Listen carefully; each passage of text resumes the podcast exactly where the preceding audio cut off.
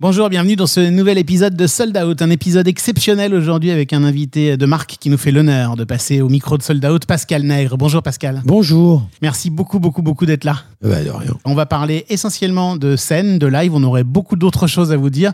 Parler de votre parcours, c'est presque une saison entière de Sold Out, donc on va se concentrer sur, sur le live. C'est quoi pour vous la, la scène, Pascal Nègre La scène, c'est un moment unique. Déjà, la grande différence avec les enregistrements, c'est que les enregistrements, vous pouvez les réécouter. Et euh, la scène, c'est un moment, euh, c'est un moment suspendu. Pendant euh, une heure et demie, deux heures, vous allez passer un moment avec l'artiste que vous, aimez. Et vous n'êtes pas seul. C'est-à-dire que vous êtes, on est, c'est une foule.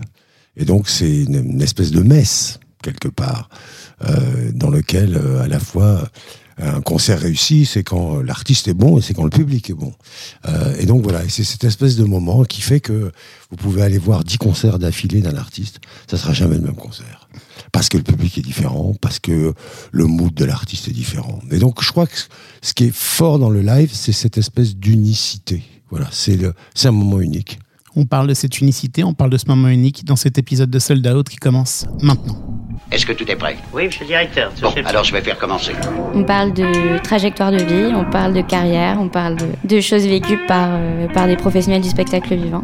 Parfois, je me demande ce que je fous dans ce métier. On parle de spectacle, on parle de spectateur, on parle de producteur, on parle de billets vendus.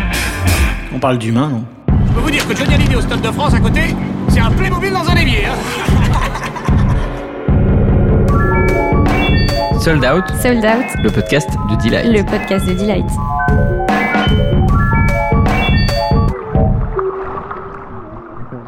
Bah, je suis Pascal Nègre. Euh, donc euh, bah, aujourd'hui, je fais plein de choses. Euh, je suis à la fois, euh, je fais des interviews sur RFM le samedi et le dimanche à 18h, pub. Euh, je suis manager, impresario. Moi, je préfère le terme impresario. Euh, donc, euh, je m'occupe d'un certain nombre d'artistes. J'ai la, chance de travailler avec un certain nombre d'artistes. Donc, on a avec hashtag NP, euh, qui a aussi une filiale qui s'appelle le Bureau des artistes avec Jean-Philippe Allard. Et grosso modo, on a, on a monté en, deux ans euh, la plus grosse boîte d'impresario de musique en France. J'ai un petit label qui s'appelle 6 et 7, voilà, euh, dans lequel il y a Kim Burrows, Zazie, euh, euh, Boy, euh, Jérémy Frérot. Là aussi, j'en vais en oublier plein. Là, je, parle de ceux qui ont déjà fait disque d'or. Voilà, bon. Mais il y en a d'autres qui vont arriver, Loubienne en particulier. Enfin bon, on verra. Euh, et puis, euh, je suis, je suis coproducteur avec euh, Sébastien Saucé et son label Joanco. Je suis coproducteur de Claudio Capéo. Donc voilà. Voilà grosso modo mes activités. Donc je suis toujours dans la musique et je dirais que je suis beaucoup plus du côté production indépendante et surtout beaucoup plus du côté des artistes aujourd'hui. Premier billet vendu. Je me rappelle pas. En revanche, je me rappelle du premier billet acheté, ce qui est quand même un, autre truc. Et là, vous allez tous rire, et puis surtout, vous allez voir tout à coup, ça va vous donner une idée sur mon âge. Euh, j'étais allé voir, j'étais tout minot, j'étais allé voir euh, Michel Fugain, le Big Bazar, ce qui était à l'époque un phénomène absolument incroyable. Euh, parce qu'il y avait, c'était non seulement c'est de la chanson, mais il y avait un show sur scène. Ça dansait, ça jouait la comédie. Et dans ce Big Bazar, il y avait Mimi Mati. Dernier billet vendu. Bah, dernier billet vendu, euh, j'ai- j'ai- j'aurais presque peur qu'il faudrait aujourd'hui plutôt parler du dernier billet remboursé. Euh, parce que c'est ça la réalité. Euh, donc les derniers billets remboursés, ben, c'est la fin de la tournée de Zazie qui, euh, la mort dans l'âme, eh bien, est obligée d'annuler ses 30 dernières dates. Et puis, et puis là, sur Marc Lavoine, on les a remboursés, mais il y a un Olympia qui arrive là en octobre. Donc les gens pourront se faire rembourser et racheter à nouveau des places.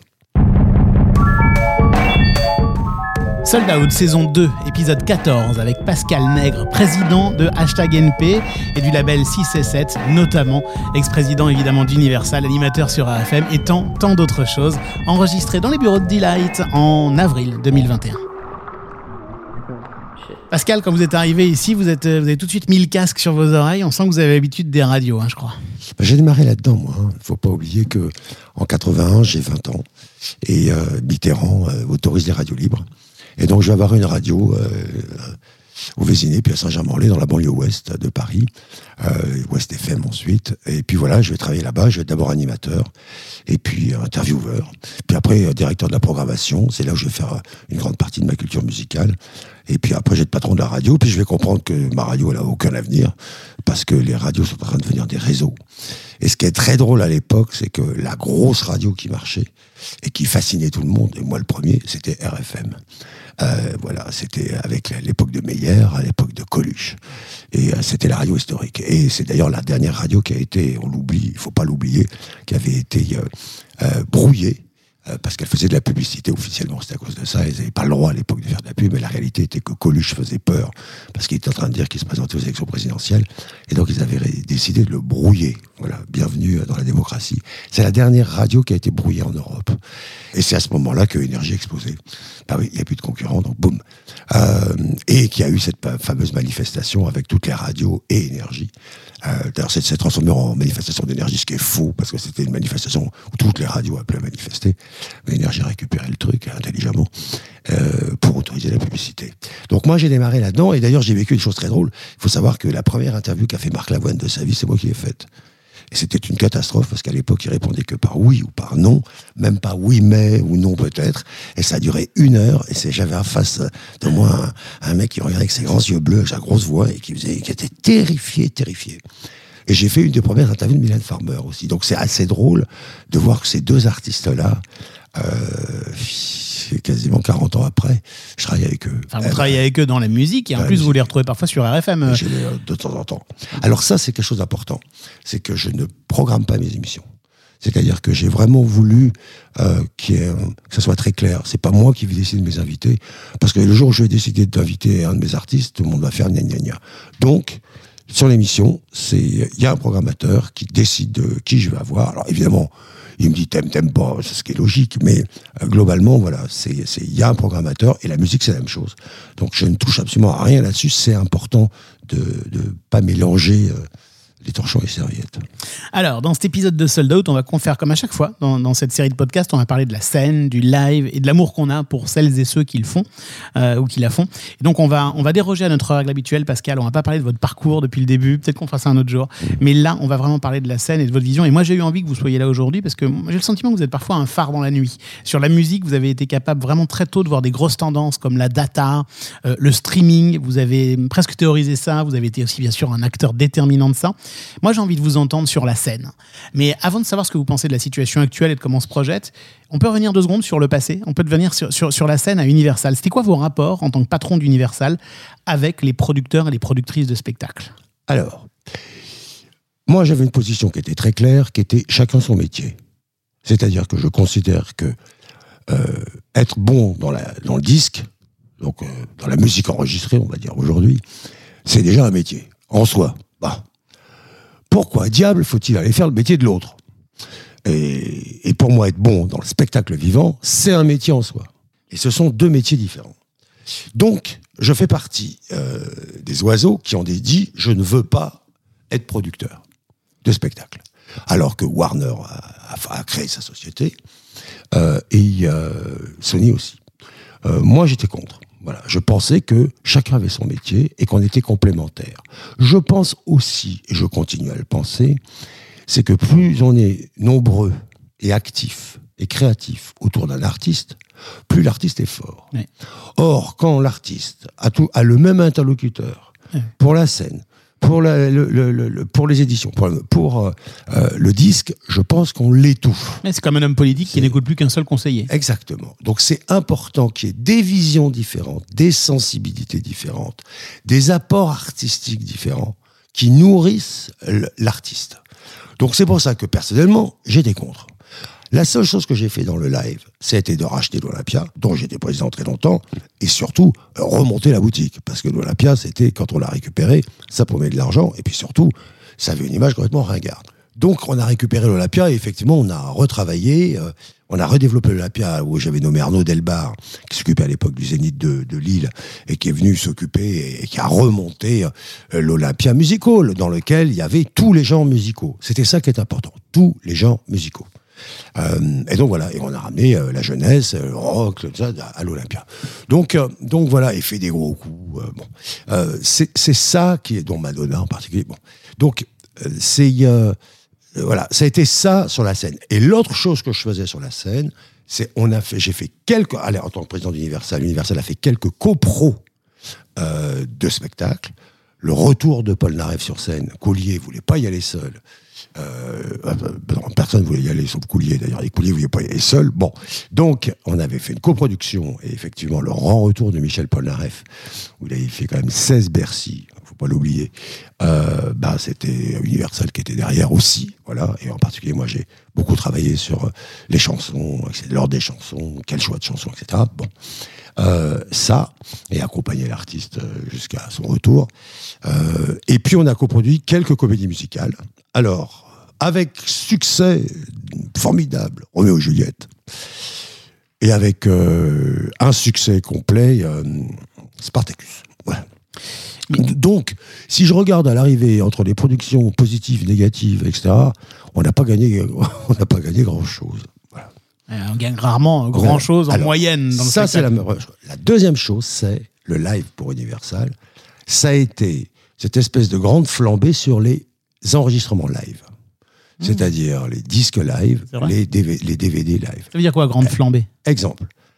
Pendant longtemps, Johnny vendait plus de CD live et de DVD live que de CD studio. Ah, mais je l'ignorais complètement, ça. Eh oui, Ah ouais. eh oui. Donc le, le live devenait un Donc, prétexte presque, en fait. Donc, euh, exactement. C'est-à-dire que le live, tout à coup, faisait que vous, sortiez un album et après vous sortiez un live et le live, il vendait en général entre un tiers, la moitié et de temps en temps, quand vous additionnez les CD les DVD, autant si ce n'est plus que le studio. Donc c'est ça. Là, on est dans les années 90 et je dirais on peut aller jusqu'à 2005-2010. Aujourd'hui, le live, à part bon, le dernier live du Mylène Farmer qui a fait euh, euh, 100 000 en, en CD et 100 000 en DVD. Mais bon, c'est- je dirais que c'est la dernière. hein. Bon, avant de faire des scores comme ça. Bon. Mais ça fait éventuellement des vues euh, sur YouTube, mais c'est tout. Euh, oui, voilà, ce qui n'est pas grand-chose. Voilà. Donc voilà, la, la- voilà la position live, ma position live sur euh, sur euh, sur Universal. Et d'ailleurs, c'est un des points sur lesquels j'étais absolument en désaccord avec Bolloré, qui lui voulait absolument faire du live. D'ailleurs, il l'a fait. Il a monté Olympia Productions, etc. Euh, et là, j'ai vu que mon successeur montait aussi une structure en interne. Voilà, je pense que chacun son métier. Voilà. Pour vous, c'est pas le bon chemin. Bah écoutez, depuis deux ans, je pense que ceux qui ont choisi d'aller faire du live en maison disque, ils doivent euh, être très contents de leur choix. hein. Euh, vous voyez ce que je veux dire? Euh, Attention, il y a très peu de pays dans lesquels euh, les maisons disques font du live. hein. Très peu de pays. Il y a quelques pays, et en général, ce sont des pays plutôt en voie de développement, si je puis me permettre. hein. Mais euh, dans les grosses, les, aux États-Unis, en Angleterre, etc., en Allemagne, parce qu'il n'y a pas de maison disque qui s'amuse à faire du live. C'est une espèce de vision franco-française un peu bizarroïde. Ça va très loin. Ça va même euh, jusqu'à Believe, euh, des, des nouveaux entrants qui. qui Voilà, ils pensent que tous, il faut y aller. Mais évidemment, parce qu'à il y en a un qui le fait, tout le monde le fait. Bon. Euh, mais, je, mais qui regarde, et euh, il n'y a pas de modèle. Le, le, le, le- C'est il y a ça. un promoteur, un, un producteur de spectacle, c'est un producteur de spectacle, c'est pas un, enfin, producteur de spectacle. D'abord, il n'est pas producteur de spectacle, parce que la réalité du producteur de spectacle, c'est qu'économiquement, quand il produit un artiste qui est connu, euh, il va, c'est l'artiste qui va produire Mais bien sûr, concrètement. C'est lui qui va tout à coup produire à 60, 70, 80 Bon. Alors même s'il avance l'argent, mais enfin globalement, l'arrivée, c'est ça. Euh, première chose. Euh, deuxième chose, c'est un travail d'artisan. C'est un travail d'artisan. C'est pas, c'est un travail compliqué. Alors il y a qu'une, il y en a qu'un, il y a qu'un acteur aujourd'hui sérieux. Alors il y en a deux, mais il y en a un qui est dominant, qui est Live Nation. Mais Live Nation, il a, il a toute la chaîne de valeur. C'est-à-dire, il est promoteur de spectacles. Là-dessus, il gagne quasiment rien. Quand il produit les spectacles, il gagne quasiment rien. Deuxièmement, il a les salles de spectacle. Il a plein de salles de spectacle. Aux États-Unis, en France, il a rien, il a les étoiles. Mais dans, aux États-Unis, il a, en Australie, ils ont plein de salles de spectacle. Donc les artistes jouent dans leurs salles. Ensuite, ils ont toute une partie association aux marques. Quand ils créent des festivals, il y a des marques, ils vont chercher les marques. Euh, sur, les, sur les spectacles, ils vont chercher les marques. Donc y a, ça, c'est une, un autre, une autre source de revenus. Ils ont 50% des boîtes de management aux États-Unis. Je suis d'ailleurs, moi, la seule boîte française de management associée à Live Nation. Euh, et enfin, Ah, Live Nation Monde? euh, avec, ouais, avec Live Nation International. Ah Ouais, ouais, ouais, ils sont associés avec moi. Euh, parce qu'ils voulaient une boîte de management en France. Bon, ils en ont partout. Bon. En Allemagne, euh, ils ont, je sais pas, un tiers des boîtes de management en Angleterre, la moitié aux États-Unis, donc ils en voulaient une en France. Et enfin, euh, ils ont Ticketmaster, Ticketnet, qui s'appelle, en France. qui est en France, euh, qui est un des dix sites de e-commerce dans le monde, un des dix plus gros sites de e-commerce dans le monde, et qui tout à coup brasse des millions et des dizaines et des centaines de millions de tickets. Donc, il touche un petit bout sur chaque partie de la chaîne de la valeur du spectacle. C'est comme ça qu'ils arrivent à gagner leur vie. Mais quand vous faites qu'un bout, vous ne pouvez pas, vous pouvez gagner que un peu d'argent. Et, euh, et donc, et pour moi, ça, c'est du travail d'indépendant. C'est du travail de passionné. Et c'est du travail de gens qui ont une personnalité, qui sont capables de parler aux artistes, d'avoir une vision avec l'artiste, de l'accompagner, de le conseiller, de l'écouter, de l'engueuler, euh, de le critiquer. Et c'est ça le travail d'un producteur de spectacle. Et c'est un travail d'artisan. Donc votre, votre propos, hein, qu'on méprenne- qu'on se méprenne pas, ça veut pas dire ça sert à rien, la valeur n'est pas là, c'est un ridicule business, c'est pas du tout ça. C'est dire c'est un vrai business que vous n'êtes qualifié d'artisan, c'est pas celui d'un gros label. Ben, Ou même non. d'une maison de disques ou d'un label tout court. Ben, c'est un autre métier, c'est un autre métier. C'est et puis c'est c'est gratter chaque centime.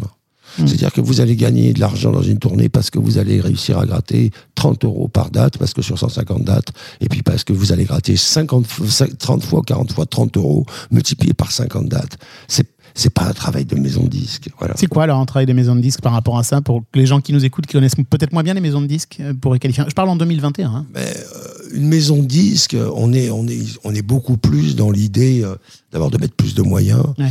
euh, avec des retours sur investissement qui sont en général beaucoup plus longs, euh, avec le fait que vous avez une durée de contrat long avec un artiste. Il faut savoir qu'un producteur spectacle, il, il, a, il a un contrat pour une tournée.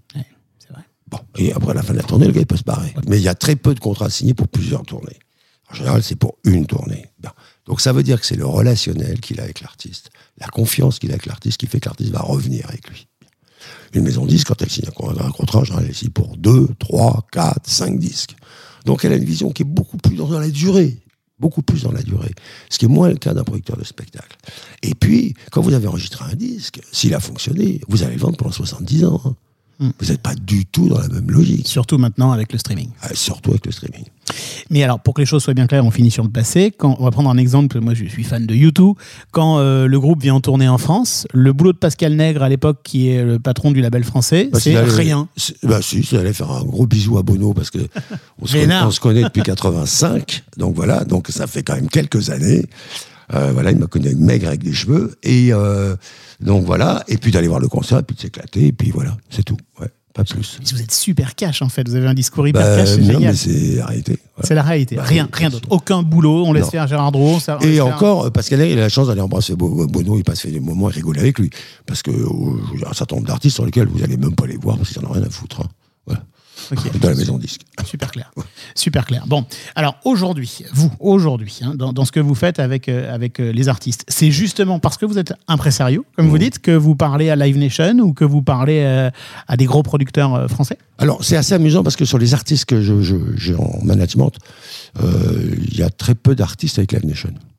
Ils sont, euh, Mais alors pourquoi ils sont vous avec plein de producteurs.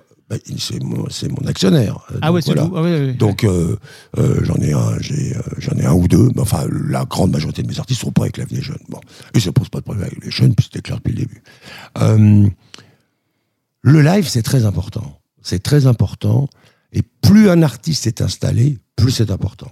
C'est-à-dire qu'un artiste euh, qui fait partie, je dirais, allez, des 10, euh, allez, des, allez, 30 artistes euh, ou 40 artistes les préférés des Français, euh, ces artistes-là qui sont là depuis un certain nombre d'années, il faut savoir que le live, ça représente 70% de leurs revenus. Ouais, et c'était pas le cas, euh, évidemment, il y a quelques temps. Non.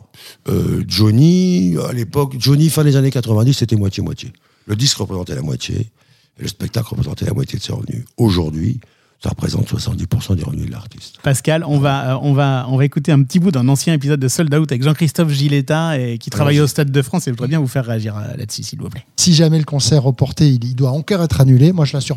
Donc là, tout le monde s'est regardé, et là, il y a un monsieur qui s'appelle Pascal Nègre, qui est le patron de- d'Universal, qui a dit Moi, j'assure le spectacle, quoi qu'il arrive, euh, le report. Et c'est comme ça que le, le report du, du- du concert de Johnny a pu se faire une semaine après. Ben, c'est vrai. Pourquoi vous avez fait ça? Alors, il faut se mettre, remettre dans la situation. Euh, moi, quand je commence à travailler avec Johnny, c'est 94. Euh, il se passe deux choses. Un, il est ruiné. Ruiné. Il a 100 millions de francs de dettes. Et les francs à l'époque, c'est équivalent des euros aujourd'hui. Euh, et en particulier avec le fisc, mais pas que. Et puis, euh, surtout, il est en voie de ringardisation complète.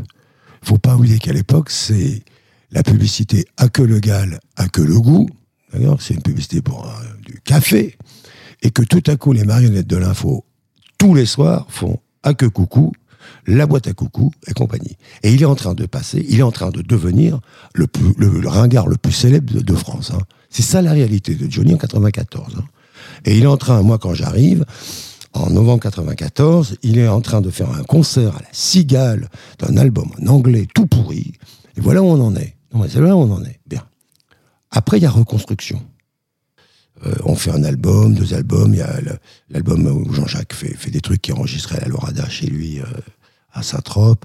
Euh, Jean-Jacques Goldman. Jean-Jacques Goldman, oui, pardon. Et puis, il y a l'idée d'Obispo. On fait l'album d'Obispo. Avec le fameux Allumer le feu. Et tout à coup, Johnny, il vendait 300 000, 200 000, 300 000 albums. Bon. Et on part et on fait un million d'albums. C'était jamais arrivé, vendre un million d'albums à Johnny.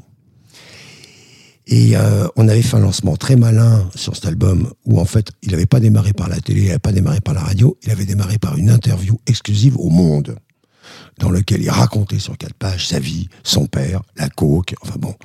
Et donc c'était assez dément, c'est-à-dire qu'on sortait cet album, il y avait Le Monde, Le Monde n'a jamais vendu autant de... Ils ont à coup, sont des gens qui se- sont bien vendus, Le Monde est bien vendu, des camions de, de, de- journaux, ils étaient manquants partout, enfin c'est drôle.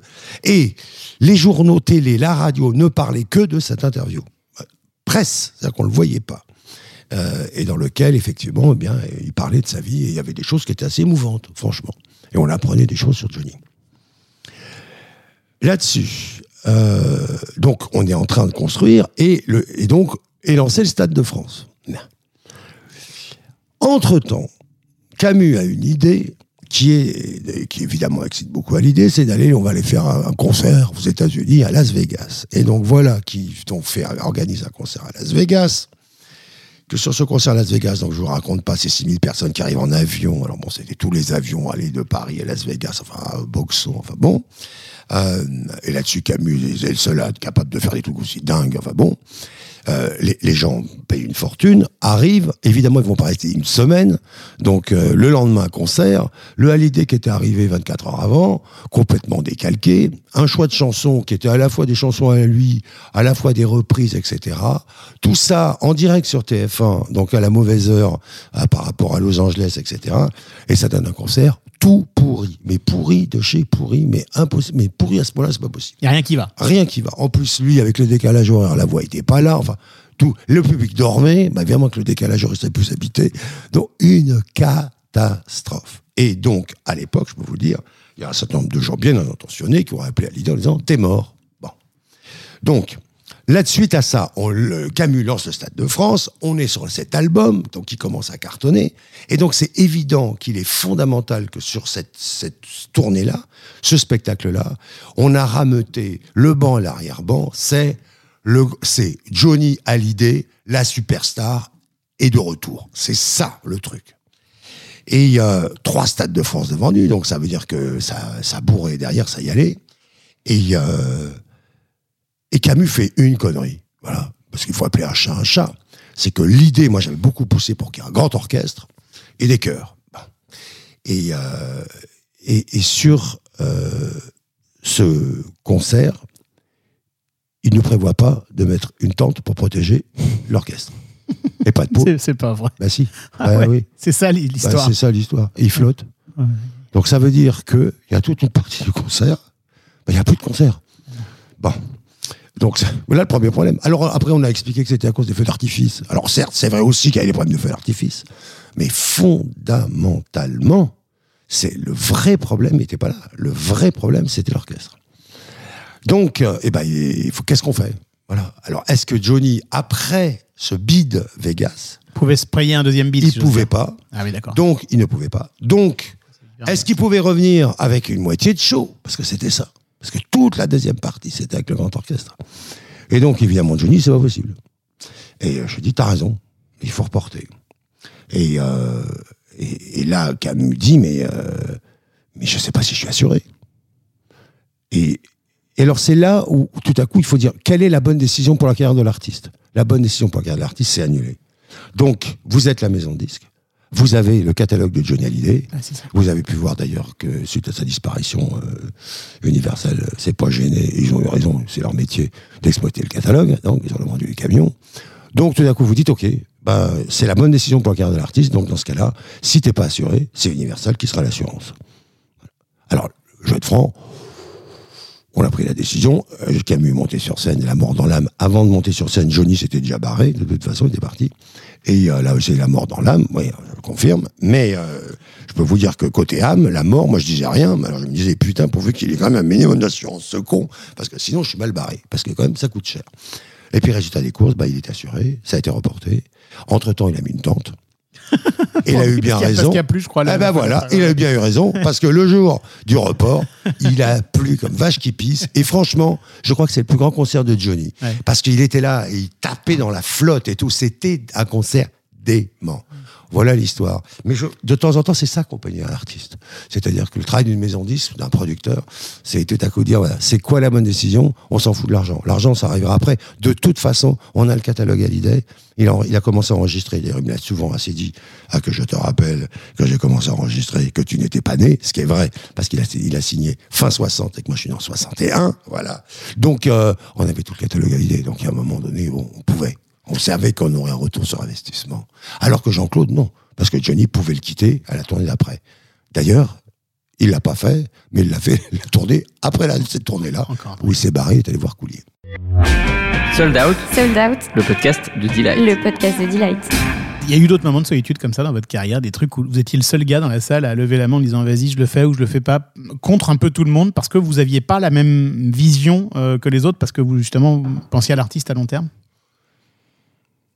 Bah ouais, enfin je pense qu'il y, a des- il y a des moments où, où, euh, c'est marrant, j'en parlais la dernière fois avec Damien 16. Euh, et Damien il fait son premier album et puis il a son grand tube là, quand on est jeune et con. Et euh, voilà, et on en vend, pas, 200, 250 000 albums, ce qui est vachement bien. Et il y a un moment donné, euh, on dit voilà, euh, il y a deux possibilités. On va en pub télé, lourde, et on va aller, c'est les années 90, donc en pub télé, quand vous y allez, vous vous en vendiez. Et, euh, soit vous faites de la pub télé à fond, et on va en vendre 200, 300 000 de plus. Mais je dis attention, parce qu'on va tellement te coller jeunes et cons sur la tête que, à mon avis, tu t'en remettras jamais. Soit, ben non. Ben, on va accepter de pas faire de pub télé. Euh, et tu vas accepter, toi aussi. Et euh, t'en vendras moins. Mais je pense que ça va t'aider pour continuer à durer. Et euh, il a pris la décision de pas faire de pub. On était d'accord avec lui, même si on savait qu'on perdait du chiffre d'affaires. Et je crois que s'il est encore là aujourd'hui et qu'il va faire de Bercy dans peu de temps, c'est pas un hasard. Et on en parlait avec lui euh, il y a, il y a deux mois. Hyper intéressant. On arrive vers, la fin de cet épisode déjà, Pascal. J'ai envie qu'on parle du futur et de la manière dont peut-être vous voyez ça. euh, comment les scènes vont se rallumer et surtout comment, comment est-ce que vous considérez le live dans les années à venir? Par exemple, question toute con, est-ce que Spotify, à votre avis, va se mettre à produire des spectacles ou aller là-dedans ou pas du tout pour les raisons que vous évoquiez au début? Qu'est-ce qu'ils iraient foutre là-dedans? Je pense que Spotify aujourd'hui, ils ont, ils ont joué une deuxième carte par rapport à la musique, qui sont les podcasts. Ils ont raison. Euh, et c'est là-dessus sur lequel ils investissent à fond les ballons. Et d'ailleurs, depuis qu'ils investissent à fond les ballons, leur action a été multipliée par deux. Parce qu'aujourd'hui, je rappelle, Spotify vaut euh, 30 milliards, 40 milliards, c'est-à-dire plus qu'Universal. C'est quand même euh, c'est rigolo. Bon. Euh, pas du tout, je crois pas du tout à ça. Euh, alors, c'est quoi le futur du, du- du- du live? Euh, On a essayé pendant cette période de confinement, mais un peu désespéré, de nous expliquer que l'avenir du live c'était le, le streaming. Ouais. Euh, je pense que c'est- le, le streaming, c'est la nouvelle version du DVD. C'est ça. Bon. Euh, C'est complémentaire. c'est complémentaire.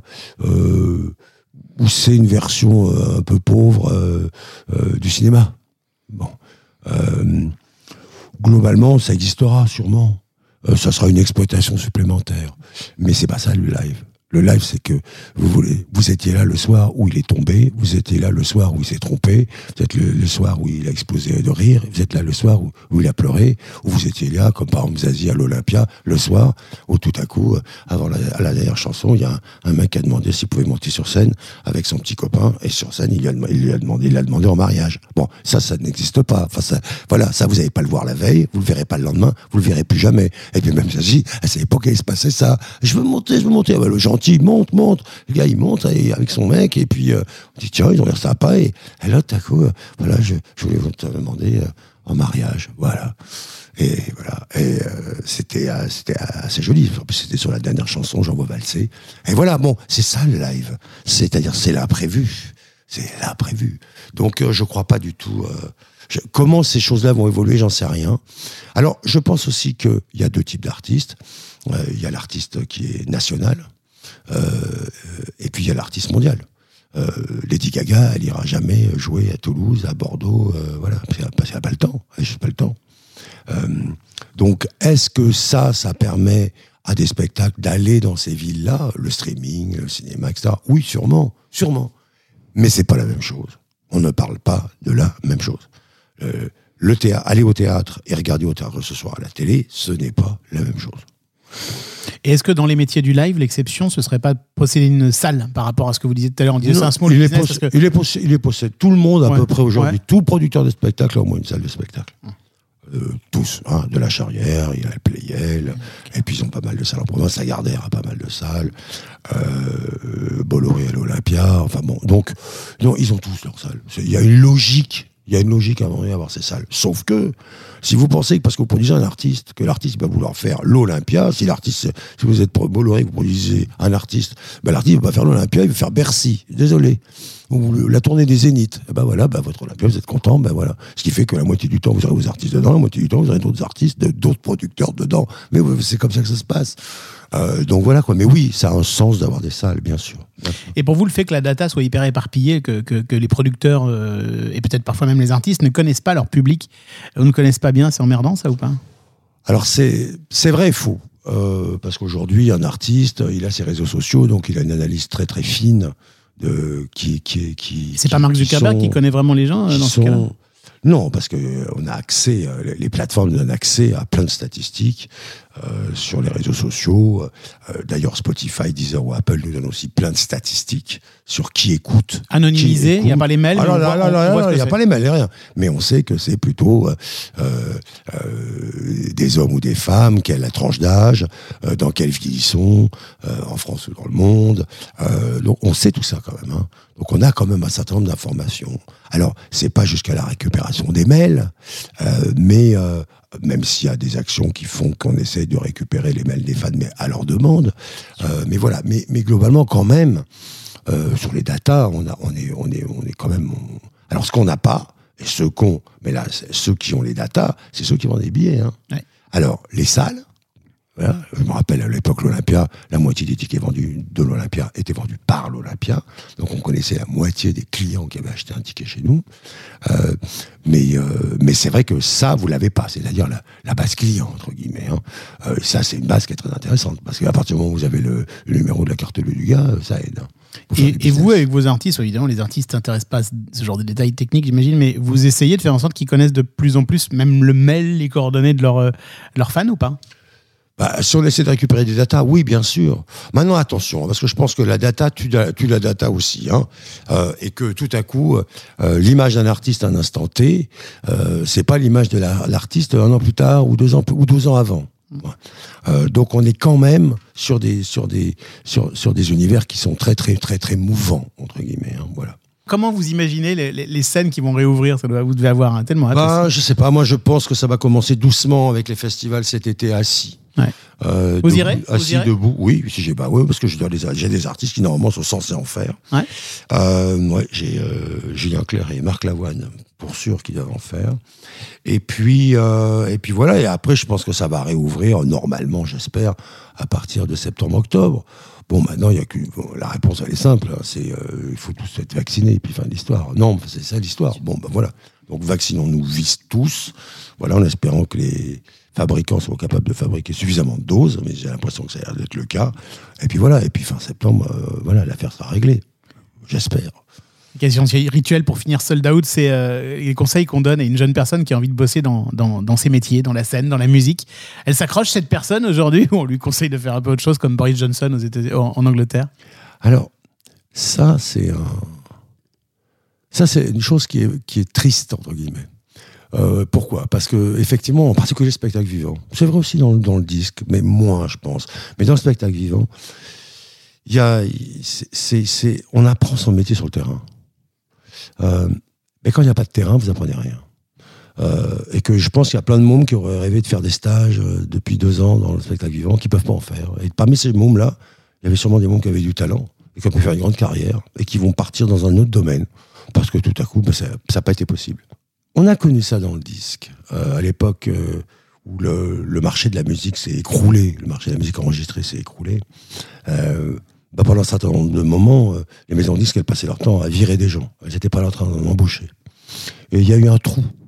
Il y a eu un trou entre 2000, euh, 2005, euh, 2005, 2015. Il y a eu 10 ans où il y a eu très peu d'embauches. Euh, et, mais, aussi très peu de signatures d'artistes. Et, c'est un manque.